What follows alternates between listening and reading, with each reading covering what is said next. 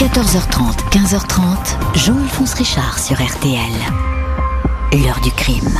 Dans l'heure du crime aujourd'hui, nous rouvrons le dossier Jean-Claude Roman, cet homme estimé, bon père de famille, médecin sérieux, qui chaque jour va travailler à Genève, apparaît à l'hiver 1993 comme un meurtrier glacial et un mythomane qui défie toutes les imaginations. Ce lundi 11 janvier 1993, à 4h15 du matin, les pompiers sont appelés pour un incendie sur la commune de Prèves-Saint-Moins, près de Ferney-Voltaire, à quelques kilomètres de la frontière suisse. Le bâtiment, une ancienne ferme entièrement rénovée, la proie des flammes qui éclairent la pénombre du petit matin. Le feu s'est déclaré dans l'escalier, dans le crépitement, les pompiers visitent les lieux, vite abasourdis par le spectacle qui s'offre à eux.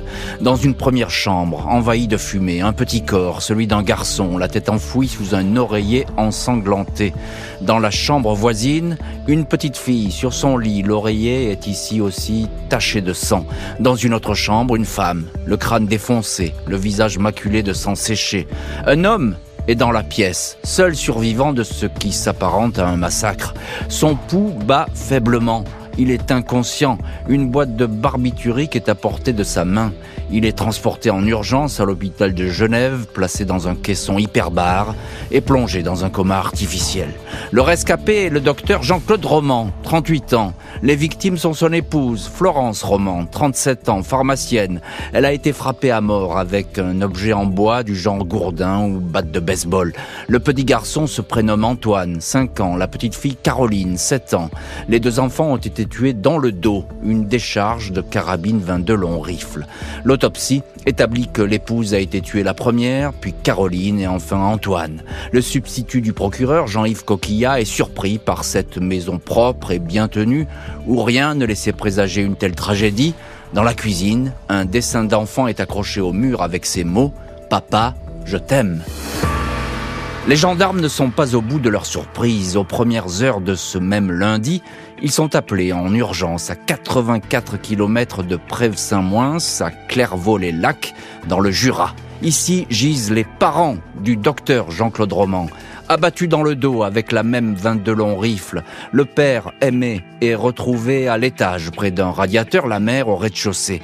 Le tireur a également abattu le chien de la famille, un labrador. Tous les soupçons se portent sur le rescapé, Jean-Claude Roman. Il semble avoir abattu tout le monde avant de tenter de se donner la mort en incendiant la maison après avoir pris soin toutefois de calfeutrer sa chambre et en ingurgitant des barbituriques périmés. Les gendarmes savent que le samedi, dans la matinée, le médecin a été vu en train de relever le courrier dans la boîte aux lettres. Il s'est ensuite rendu dans le bourg pour acheter le journal. À cette heure-là, sa famille était sans doute déjà morte. Il a ensuite téléphoné à ses parents et a pris sa BMW pour se rendre chez eux. La voiture a été vue à Clairvaux-les-Lacs à l'heure du déjeuner. Quelques coups de fil apprennent aux enquêteurs que Jean-Claude Roman cache beaucoup de choses. Il n'est pas médecin, comme il le prétend depuis des années. À Genève, l'Organisation mondiale de la santé, l'OMS, dément compter parmi ses chercheurs ce spécialiste de l'artériosclérose. On a bien retrouvé un badge de visiteur à l'OMS, mais c'est dans ses affaires, mais aucune carte officielle. La situation bancaire est catastrophique, son compte est dans le rouge, un trou de plusieurs dizaines de milliers de francs. Le directeur d'enquête de la section de recherche de Dijon, Jean-François Impigny, peut enfin interroger Jean-Claude Roman. Ce dernier dit ne plus se souvenir. Il décrit un intrus dans la maison, un homme en noir, fait mine de tomber des nues quand on lui dit que ses parents sont morts, puis le suspect se décompose et s'écroule. Il reconnaît ne pas avoir de poste à l'OMS. Il n'a pas non plus de diplôme de médecine. Toutes ces années, il a menti, travesti la réalité, vécu sur l'argent que lui confiaient ou prêtaient ses parents et sa belle famille, un imposteur. Il est incapable de dire pourquoi il a tué, il ne peut pas expliquer. Dans sa BMW, les enquêteurs ont trouvé ce mot écrit de sa main. Un banal accident, une injustice peuvent provoquer la folie. Pardon Chantal, pardon mes amis, pardon aux braves gens de l'association Saint-Vincent qui voulaient me casser la gueule. Et voilà donc pour ces explications qui sont euh, pour le moins confuses et énigmatiques. On est là au tout début de, cette affaire et de cette enquête. Cinq assassinats, toute une famille anéantie en une journée. On va voir ce que va raconter plus précisément Jean-Claude Roman aux enquêteurs et puis aux juges.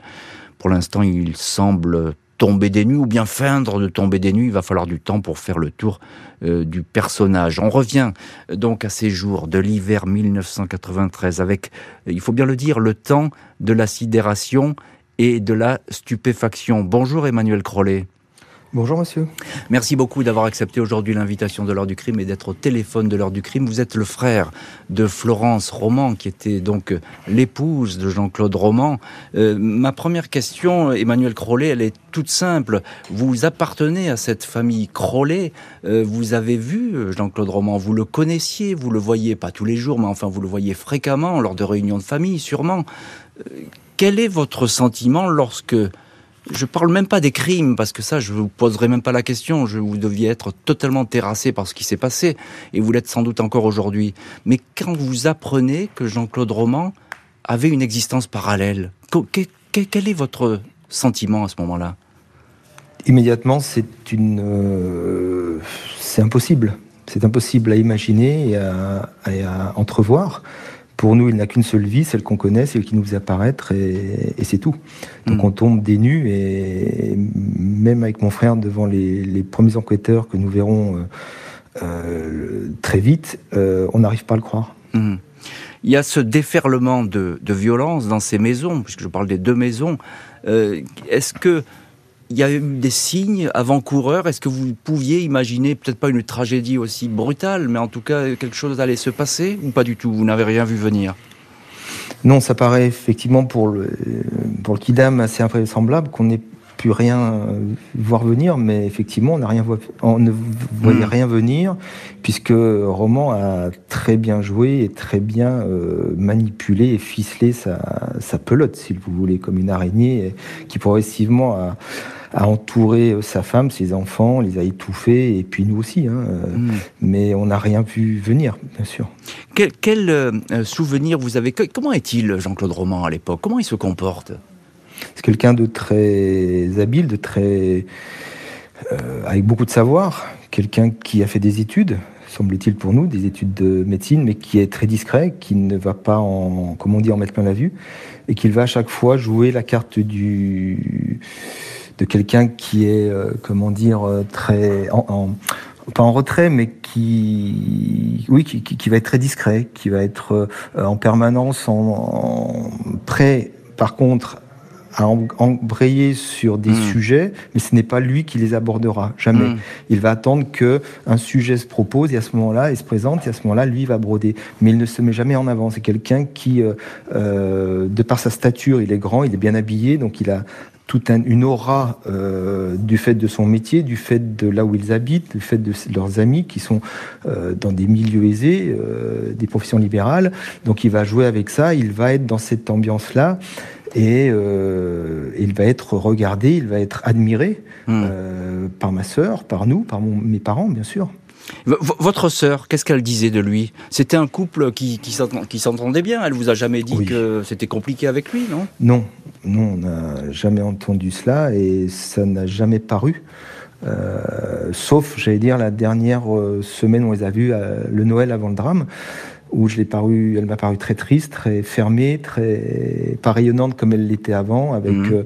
une, oui, un regard qui, me restera toujours quand on les a, on leur a dit au revoir, mais avec un repas qui à Noël normalement elle fait des repas très chauds, mhm. bien quoi, elle fait bien à manger. Cette année-là, elle nous a fait un je ne sais plus quelle viande, mais quelque chose qui n'était pas digne, digne de ce qu'elle faisait d'habitude. On sentait qu'il y avait eu un changement. Mais dans leur relation, non, euh, rien ne laissait apparaître la moindre animosité ou des, querelles entre eux. je vous pose la question parce qu'effectivement, la question qui me revient, même quand on en parle de cette affaire, c'est comment la famille n'a pu rien voir. Mais c'est vrai que c'est une question un petit peu basique, j'ai envie de dire, mais, mais qu'on se pose et que vous êtes sans doute posé. Vous vous êtes dit, mais pourquoi on n'a rien vu? Parce que le, le, le hmm. scénario et le, le, rôle de roman était tellement bien joué que à perfection que bien sûr. il euh, n'y a, pas que nous qui l'a berné il a berné plein de gens. ah oui, et je pense qu'il il a continué en prison et il continue. Euh, mais il est très il a été très fort et il a il était de toute façon c'était son comme je dirais son job numéro un de mentir. Donc hmm. son travail numéro un c'était ça. Donc il il le peaufinait à merveille et, euh, et on ne pouvait rien voir puisqu'il était en plus il était dans il était cousin par alliance hein, au sein de la famille, donc on le connaissait depuis très longtemps. Bien sûr. Euh, hmm. Donc ce qui rajoute encore plus de confiance vis-à-vis de lui. on était loin de se douter de, tout ce qu'il avait pu euh, hmm. ne pas faire. Complètement. Bonjour maître Laure Moureux. Bonjour. Merci beaucoup d'avoir accepté vous aussi l'invitation de l'heure du crime. Vous êtes avocate des parties civiles dans cette affaire, des frères et de la mère de, euh, de Florence. Euh, Maître Moureux, euh, ils se sont connus, Jean-Claude et Florence, ils se sont connus quand ils étaient étudiants, c'est ça, en pharmacie hein? Alors, tout d'abord, je dois vous expliquer euh, que je, je, je n'étais pas euh, le conseil, évidemment, hein, de, de, de, la famille euh, Crollet à l'époque des faits ni du procès. Hein. je suis intervenue postérieurement au moment de, la, de la demande de conditionnel de Monsieur Roman. mais effectivement, mais comme vous l'a indiqué Monsieur Crollet, il se, il se connaissait déjà par des liens familiaux par alliance, en réalité. Oui, c'est ça. alors, ils se sont ensuite, si j'ai bien compris les choses, mais Monsieur Crollet sera sans doute plus à même, effectivement fréquentés de manière beaucoup plus euh, étroites à partir de leurs études. À partir de leurs études. Mais ce que disait euh, Emmanuel Crollet, effectivement, et il le disait très bien, c'est que c'est un couple qui s'entend bien. Hein on est d'accord, euh, maître Moreau. Ah, c'est un couple qui, c'est un couple qui manifestement et aux yeux de tous s'entend parfaitement bien, fonde une famille et crée une famille tout à fait harmonieuse au mm. sein d'un foyer harmonieux. Aux yeux de tous, en tout état de cause, c'est c'est l'image qui est renvoyée par ce couple. Tout à fait.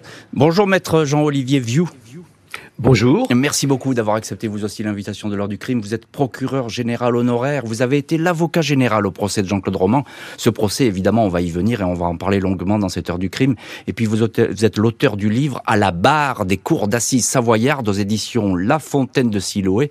C'est un livre qui est sorti en 2020. Euh, Jean-Olivier Vieux, j'ai une question pour vous. On écoutait tout à l'heure Emmanuel Crollet. Euh, il dit en quelque sorte que Roman, il s'adapte aux questions. Vous avez ce sentiment que c'est quelqu'un qui se... Il attend pour pouvoir s'exprimer et pour pouvoir finalement tisser sa toile, comme disait Emmanuel Crollet Absolument. Roman est quelqu'un d'une intelligence tout à fait reconnue et unanimement reconnue. Et c'est quelqu'un de très habile. C'est pour cette mm. raison que sa supercherie a duré pendant des années. Il s'adapte et il ne parle jamais d'abondance lorsqu'il est interrogé et qu'il est acculé à devoir répondre, il va répondre intelligemment, mais il va être extrêmement habile pour ne pas trop en dire. Et c'était tout son art, si l'on peut dire, pendant toutes ces années, pour pouvoir mystifier un nombre considérable de personnes, non seulement de sa famille, mais de tout son entourage. Il a, il a cette espèce de possibilité de, de, puissance pour effectivement convaincre tout le monde de sa bonne foi, c'est ça? Euh, C'est rare de rencontrer des, quand même des personnages comme ça, des criminels de cette sorte c'est extrêmement rare pendant une aussi longue période. Ah oui. euh, on a des, des, des, des, personnes qui vont euh, euh, commettre des supercheries pendant quelque temps et vont être prises. Là, pendant des années et des années, il a pu conduire euh, cette, euh, cette véritable machination en se faisant apparaître comme un faux médecin et en entourant cette apparence de, tout, de, de tous les ingrédients de la crédibilité.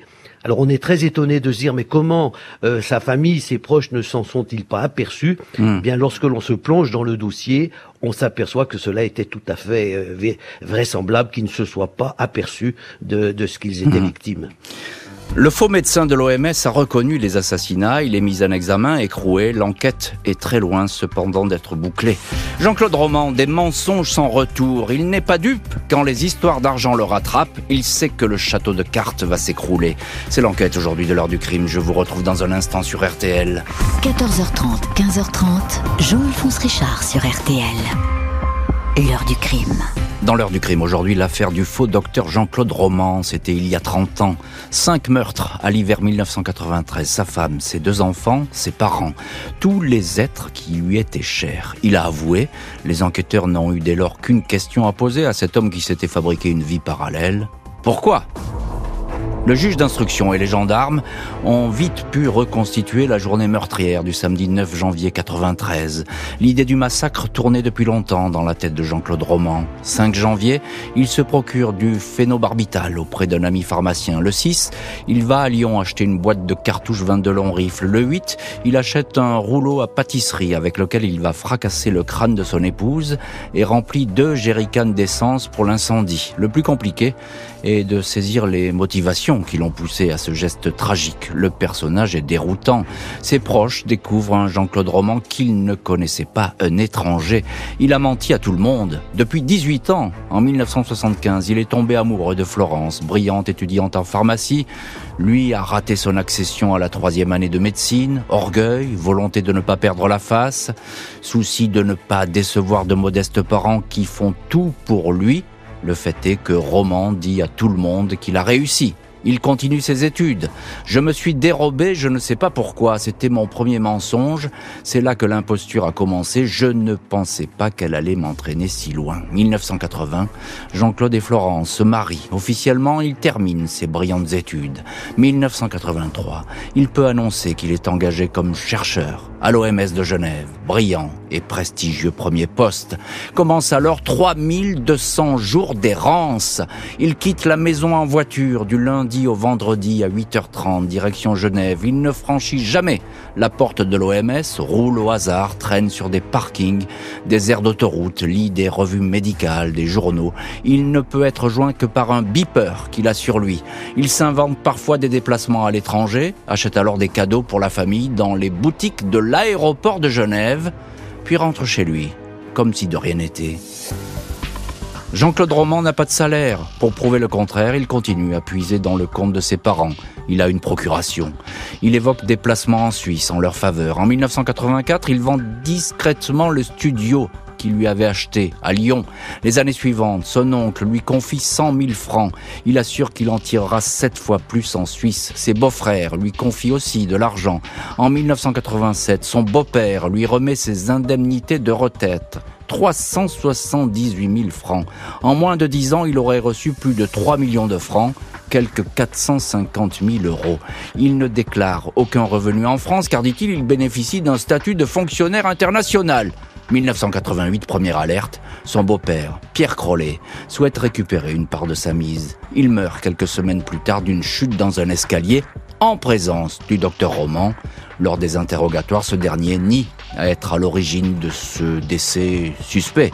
Une femme qui lui a confié 900 000 francs les réclame aussi. Chantal D, dentiste, et depuis quelque temps son amie de cœur, quelques jours avant le drame, 21 décembre. Elle exige le remboursement. 4 janvier, la mère de Jean-Claude Roman s'inquiète auprès de son fils d'un découvert de 60 000 francs. Il la rassure, mais le piège vient de se refermer.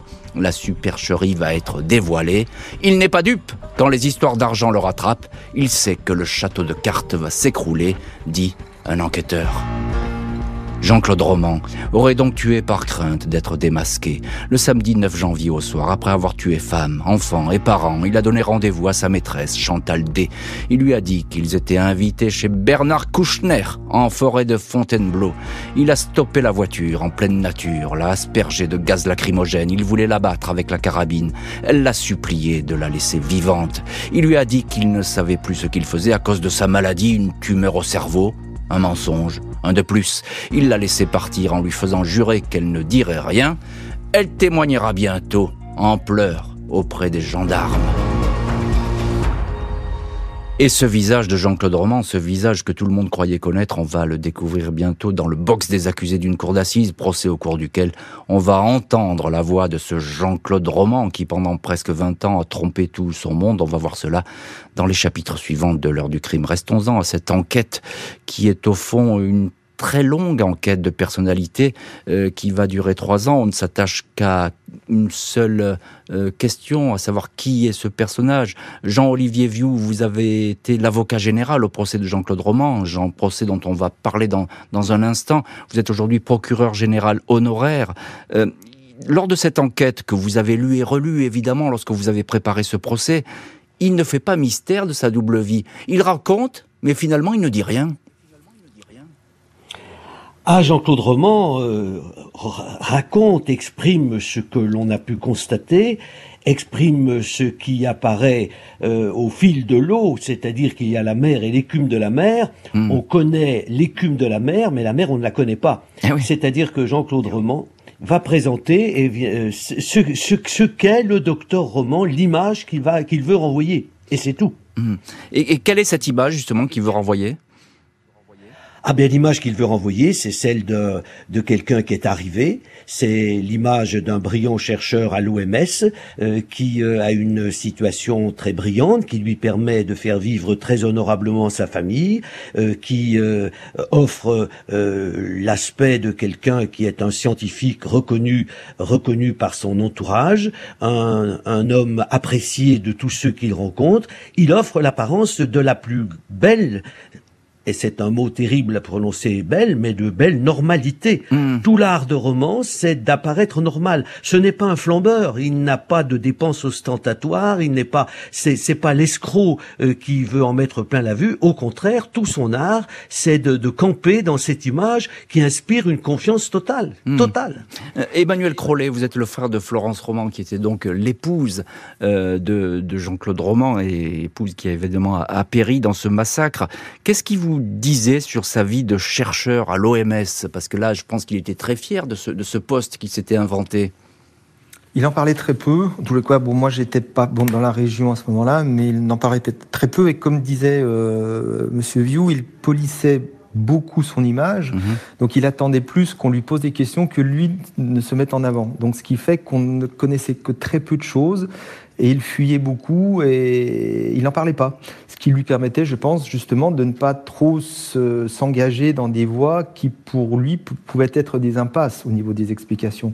Moins j'en dis, mieux je me porte. Je pense que c'était un peu ça, mais sur son métier en lui-même, il avait choisi de ne pas être euh, médecin en, en, cabinet, hein.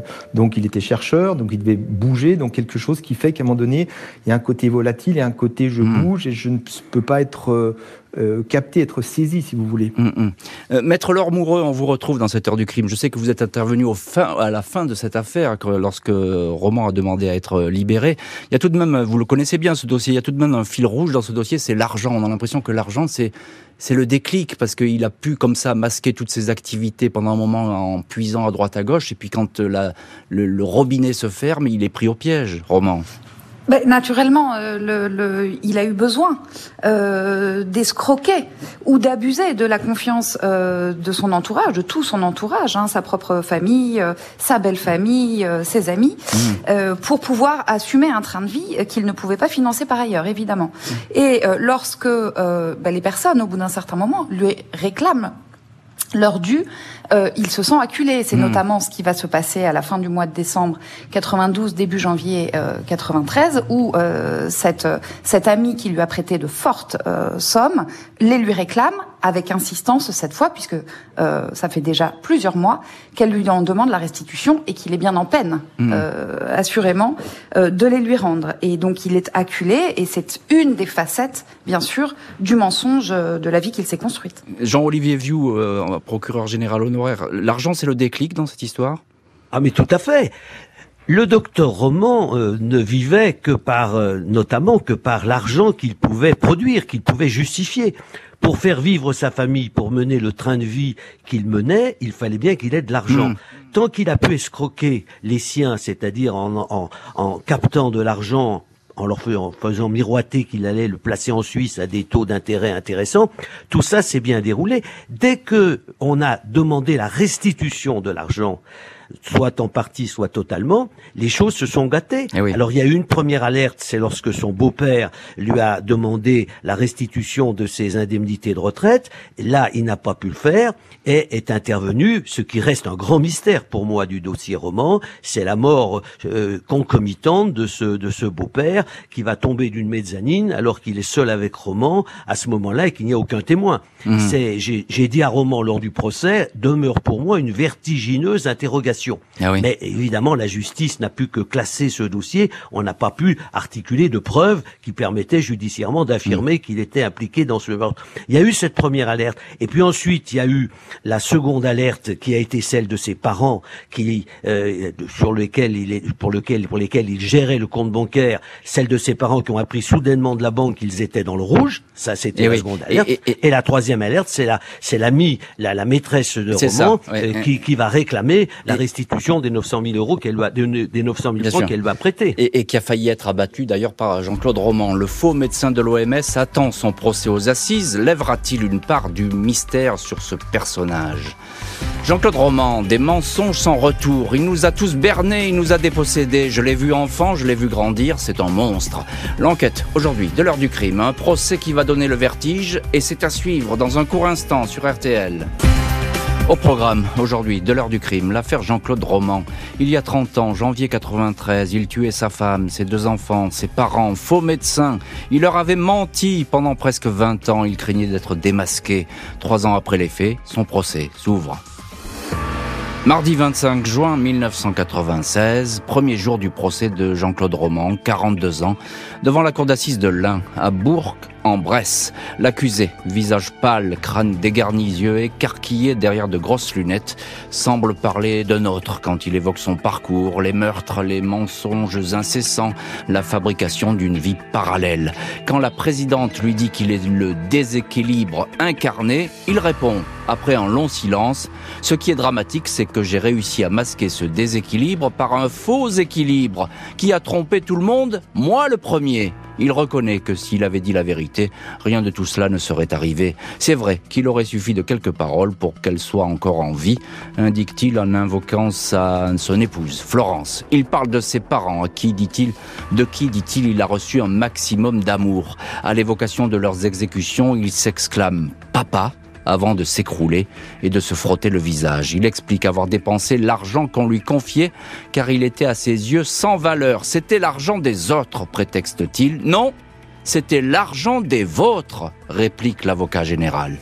Sur le banc des partis civils, la famille de Florence, les Crollet sont effarés par cet homme ordinaire qu'ils ne connaissaient pas. Janine Crollet, 68 ans, sa belle-mère, laisse exploser sa douleur. Il nous a tous bernés, il nous a dépossédés. J'avais tellement confiance en lui. Je l'ai connu enfant, je l'ai vu grandir. Ma Florence, ma Caroline, mon Antoine. Jean-Claude Roman, tu es un monstre. Dans le box, Roman enfouit sa tête dans les mains pour ne pas entendre. On l'entend sangloter. Il va essayer d'expliquer ses gestes par un raccourci que personne n'accepte. Parfois, on peut dire un mensonge pour faire plaisir, pour voir la joie dans les yeux de l'autre, dit-il. C'est ce mensonge qui est à l'origine des cinq morts. Et voilà donc Jean-Claude Roman, le menteur, l'imposteur, l'assassin qui s'exprime, procès qui va durer euh, une semaine. On va voir dans le chapitre suivant que même les psychiatres vont avoir du mal à cerner euh, cet individu. Euh, Jean-Olivier Vieux, c'est vous l'avocat général qui êtes à, ce procès. Vous avez un rôle capital lors de ces audiences. Quel est l'homme que vous avez en face de vous? Qu'est-ce qui se passe dans votre tête quand vous essayez de, le décrypter, j'ai envie de dire? Ah c'est tout sauf l'image d'un escroc. Euh, comme on se le représente dans les romans fiction. Euh, c'est quelqu'un qui apparaît, comme vous l'avez très bien dit, euh, d'une manière extrêmement diaphane, couleur passe-muraille. Mmh. c'est quelqu'un dont on a du mal à s'imaginer qu'il a pu être ce qu'il a été. Et c'est quelqu'un qui est en réalité indiscernable. Mmh. On a vraiment du mal à pouvoir percer la cuirasse de cet homme tout en rondeur euh, qui se terre dans le box des accusés et on se dit va-t-on parvenir à l'issue de ce procès à pouvoir gratter la carapace et aller véritablement à l'intérieur du personnage? Oui, parce que je dois je dois dire qu'on on n'y est pas parvenu. Voilà, déjà, vous n'y êtes pas parvenu. On va revenir là-dessus parce que ça, c'est extrêmement intéressant et, capital, évidemment. On a l'impression que vous avez des mots très durs, très durs pour lui. Euh, vous, vous le visez, vous le, vous le pointez du doigt. On a l'impression que ça rebondit sur lui, que ça n'a pas d'effet. Non, non, non. Il, c'est un homme intelligent. Il avait pris la mesure de ce qu'il avait commis. Euh, il s'attendait bien sûr que le représentant de la société qui se trouve du côté de la société et bien sûr aussi et surtout du côté des victimes, n'allait pas lui faire de cadeaux et allait et allait pointer. Euh, donc ce, ce, que je lui ai dit, euh, il s'y attendait. Hmm. Euh, il a, il, c'est un homme qui a un grand sens de la logique. Il comprend parfaitement ce qui pouvait lui être reproché, et je pense que tout autre tonalité dans le discours l'aurait étonné. Mm, mm. Mais ça passait comme euh, de l'eau sur un rocher. ça. On avait le mm. sentiment que bon, ça glissait, il écoutait, il était très correct, mais mais bon, mais ça n'allait pas plus loin. Emmanuel Crollet, évidemment, vous y êtes à ce procès. Vous êtes euh, l'un des frères de Florence Roman et, et, vous êtes euh, avec votre famille à ce procès. Les, les Crollet, Roman, il dit qu'il il, il va pleurer à plusieurs reprises. Il dit qu'il adorait sa fille, qu'il adorait ses parents. Comment vous percevez ces déclarations? Difficilement, voire euh, une incompréhension totale. Et, ça ne passe pas. C'est-à-dire qu'il aura pu faire tout ce qu'il voudra. Pour nous, c'est un simulacre. C'est un, il joue, il joue avec nous, mais euh, ça ne passe pas. Hmm. Vous avez le sentiment qu'il continue à mentir, y compris à ce procès? Bien sûr. Hmm. Hmm. Et il continuera encore des années après. S'il n'avait pas menti, il aurait. S'il ne mentait pas, euh, il aurait expliqué la seule chose qui, pour la deuxième chose qu'il n'a pas expliqué. Bon, il y a mon père et Monsieur Vieux, je le remercie, oui. a, salué sa, sa, disparition. Tout à fait. Mais, euh, excusez-moi. Je vous en prie. Je vous en prie, on va vous reprendre, Emmanuel Crollet. Allez-y. Bon.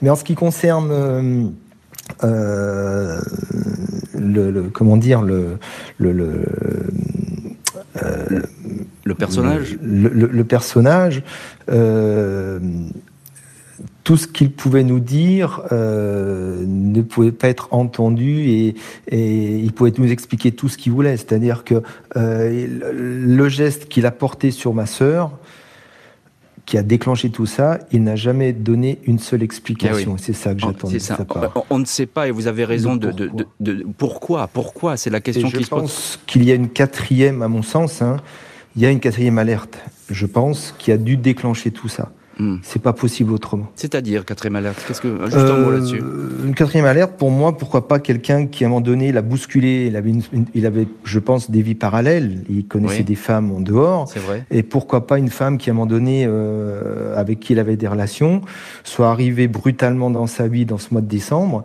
et qui, à un moment donné, lui demandant des comptes, se rend compte que ce n'est pas le roman qu'elle connaît, mais que c'est un imposteur et qu'il n'est pas euh, médecin. Un élément perturbateur, en quelque sorte. Pourquoi pas euh, euh, Maître Laure Moureux, vous êtes avocate des parties civiles, vous n'étiez pas à ce procès, on l'a dit, vous, allez intervenir plus tard dans le dossier. Mais juste un mot là-dessus. On entend l'émotion d'Emmanuel Crollet, c'est toute une famille, finalement, qui a, qui, a été anéantie par roman, mais pas simplement physiquement, psychologiquement. Mais c'est absolument, c'est tout à fait vrai, c'est absolument terrifiant euh, pour euh, au-delà de, de, évidemment de la tragédie euh, euh irréparable euh, du fait pour une mère de perdre sa fille et ses petits enfants, pour des mm. frères de perdre leur sœur, neveux et nièces dans, des, dans, dans, de telles circonstances, ils ont eux-mêmes mm. été trahis par par Roman qu'ils connaissaient, en tout cas tous, depuis l'enfance. Mm. Et, et c'est aussi, je dois dire, pour les générations qui ont suivi, pour les les enfants d'Emmanuel euh, par exemple, euh, de, de, de, lourd à porter de savoir qu'on a eu un cousin, une cousine, euh, une tante, qui dont, dont l'ombre plane toujours. Ces, mm. ces enfants-là ont aussi dû se construire dans ce contexte-là. C'est très troublant, évidemment. Le procès du faux médecin se poursuit. Trois collèges de psychiatres se sont penchés sur sa trajectoire. Jean-Claude Roman, des mensonges sans retour, en partie machiavélique, en partie fou, c'est un demi-fou. C'est l'enquête aujourd'hui de l'heure du crime. Je vous retrouve dans un instant sur RTL. 14h30, 15h30, Jean-Alphonse Richard sur RTL. L'heure du crime. Heure du crime consacrée aujourd'hui à l'affaire Jean-Claude Roman. Il a tué cinq personnes, toute sa famille, en janvier 93. De peur, laisse-t-il entendre que l'on découvre la fausse vie qu'il menait depuis presque 20 ans. Faux médecin à l'OMS, profiteur de l'argent que lui confiaient ses proches. 1996, il est jugé aux assises. Les psys l'ont beaucoup étudié. Pas moins de trois collèges d'experts psychiatres et psychologues ont été mandatés par la justice pour tenter de percer le mystère roman.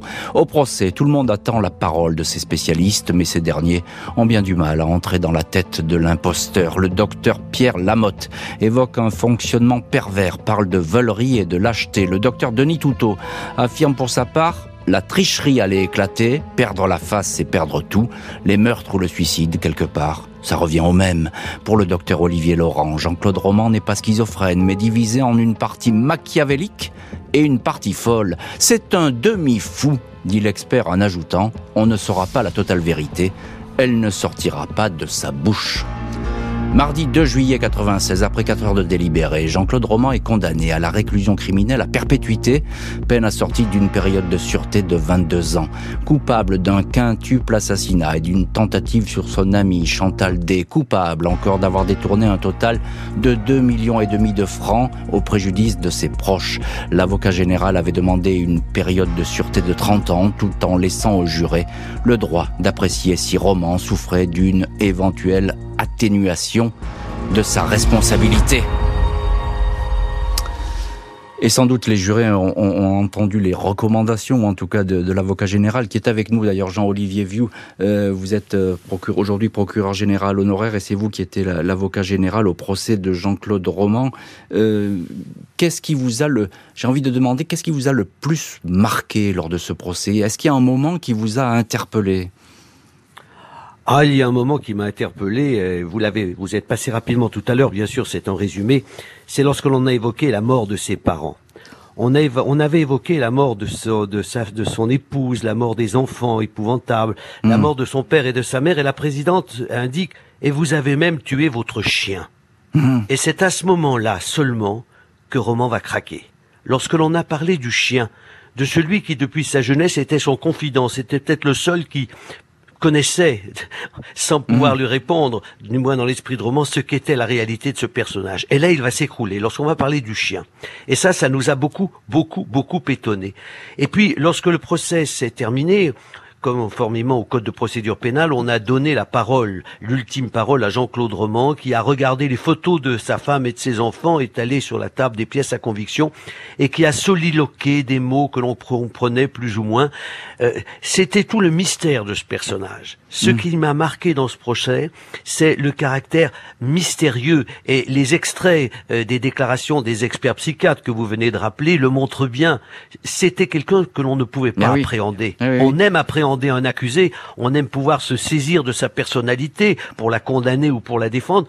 Là, c'était impossible. C'était impossible. Et il fallait remonter euh, dans le dossier à chaque moment de cette euh, supercherie de plusieurs dizaines d'années et, et, et, sur ces meurtres épouvantables pour essayer, essayer à travers cela de se dire comment cet homme, qui apparaît bien sous tout rapport, a pu commettre l'irréparable.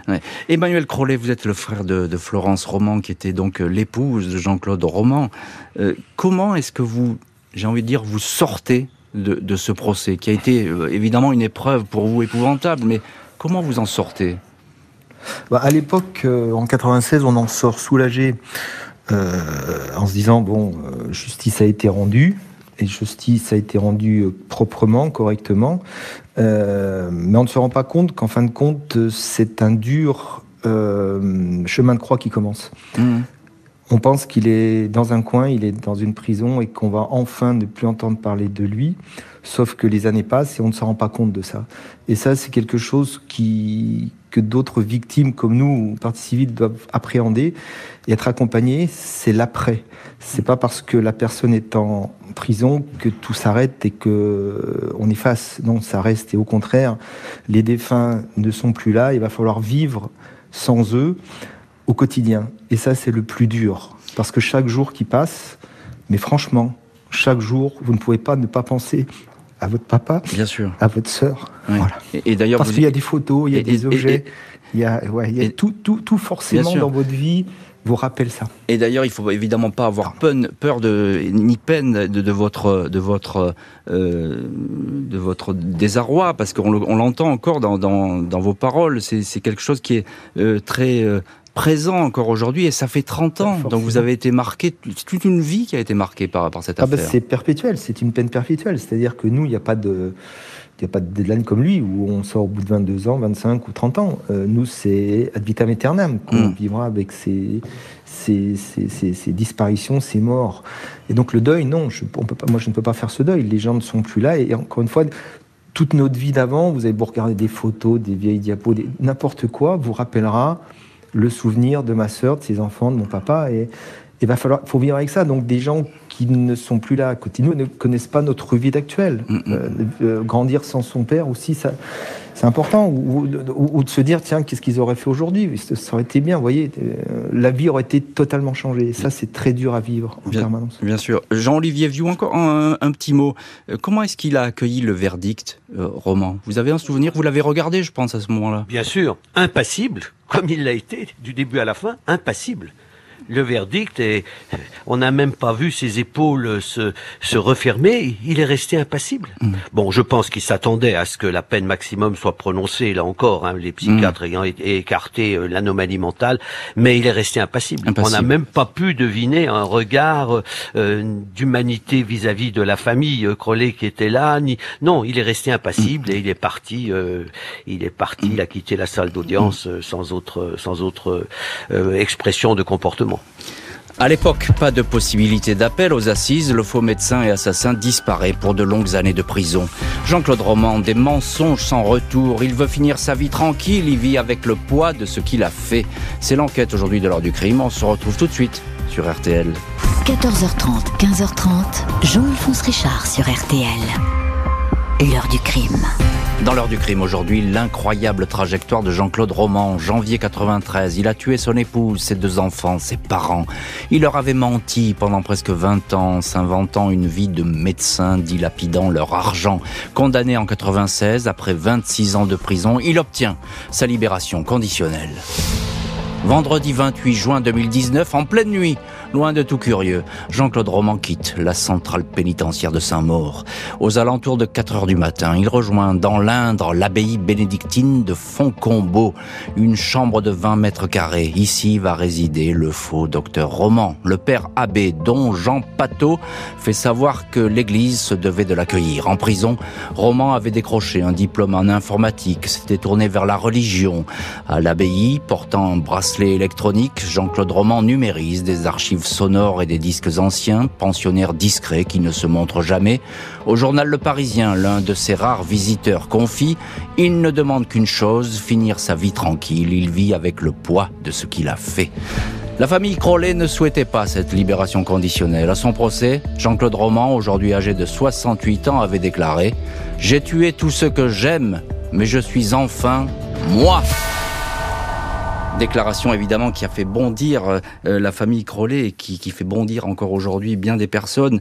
Euh, Maître Laure Moureux, on vous retrouve dans, cette affaire. Vous êtes avocate des, frères et de la mère de Florence et vous avez traité cette affaire de la demande de libération de Jean-Claude Roman. Pourquoi euh, la famille s'est opposée à, cette libération? Après tout, il avait fait déjà 26 ans de prison. Parfaitement. Il était euh, bien évidemment tout à fait dans son euh, dans son euh, droit. Juridiquement, mm. notre système offre cette possibilité à tout condamné dès lors que la peine prononcée a été exécutée. Alors s'agissant d'une peine de réclusion criminelle à perpétuité, il n'y a en fait pas de fin prévue, mhm. euh, sauf une période de sûreté euh, qui est une peine euh, incompressible que le condamné doit exécuter et au-delà de laquelle, une fois qu'elle est exécutée, il peut mhm. solliciter, sans que cela lui soit nécessairement acquis, une libération conditionnelle. Pourquoi s'y opposer Eh bien parce que je, je, rappelle tout de même hein, la gravité des faits. Hein. Nous sommes sur cinq assassinats, des parricides, des infanticides, évidemment l'assassinat de sa, son épouse, une tentative d'assassinat sur une sur une sixième personne euh, tout d'abord, et, puis parce que nous avons été rendus destinataires en qualité de partie civile euh, des, éléments euh, de, concernant la détention et l'évolution ou l'absence d'ailleurs d'évolution mmh. de la psychologie et de la personnalité de Monsieur Roman. Et il nous est apparu, au-delà bien sûr du, sentiment naturel pour des, des, parties civiles, de, se dire que c'est toujours trop tôt, mais qu'en réalité Monsieur Roman n'avait pas évolué. Et ça n'est pas nous qui le disons, mais c'est ce qu'ont constaté un certain certain nombre d'intervenants estimant que la personnalité n'avait pas évolué en 25 ans de détention. C'est-à-dire qu'il n'y avait pas, pas tout à fait rien. C'est-à-dire qu'il y avait quoi? Il n'y avait pas de, de mea culpa, il n'y avait pas de d'essayer d'expliquer un peu plus avant les choses? Je ne sais pas du tout comment ça se passe. Hein.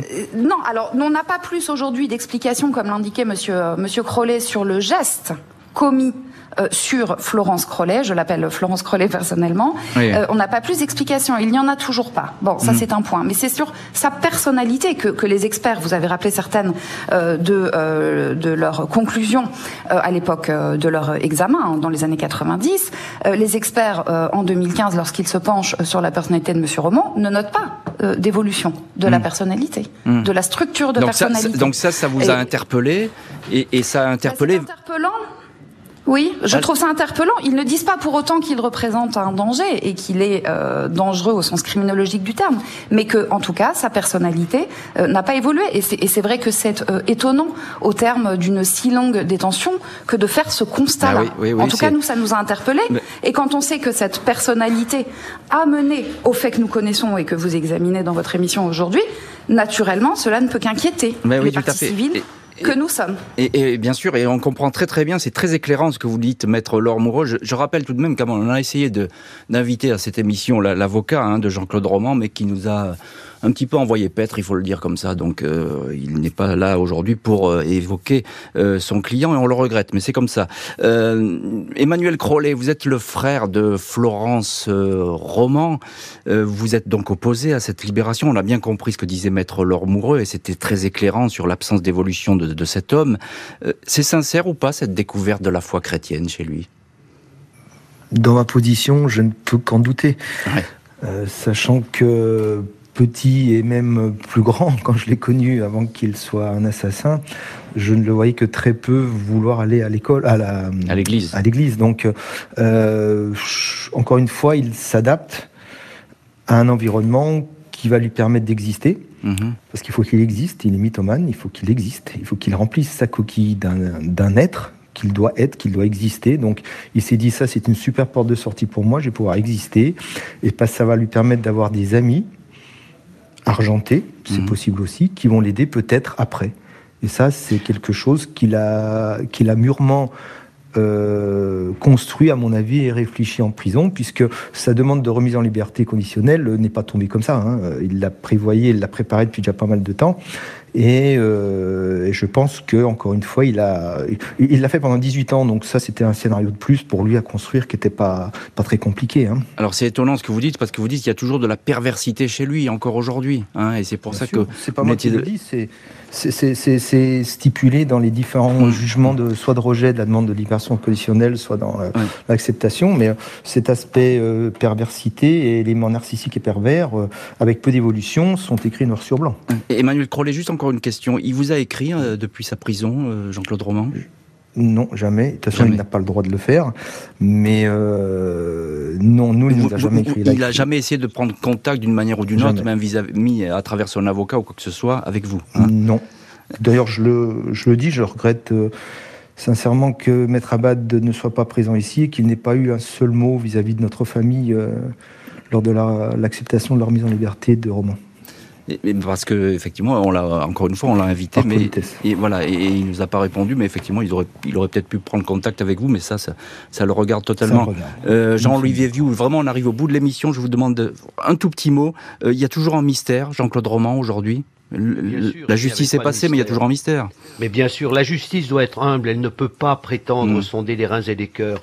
Et euh, bien sûr, il restera toujours un mystère de roman, bien sûr. Merci beaucoup euh, Jean-Olivier Vieux, Emmanuel Crollet et Maître Laure Moureux d'avoir été aujourd'hui les invités de l'heure du crime. Merci à l'équipe de l'émission, Justine Vignot, Marie Bossard à la préparation, Dani Matouk était aujourd'hui à la réalisation.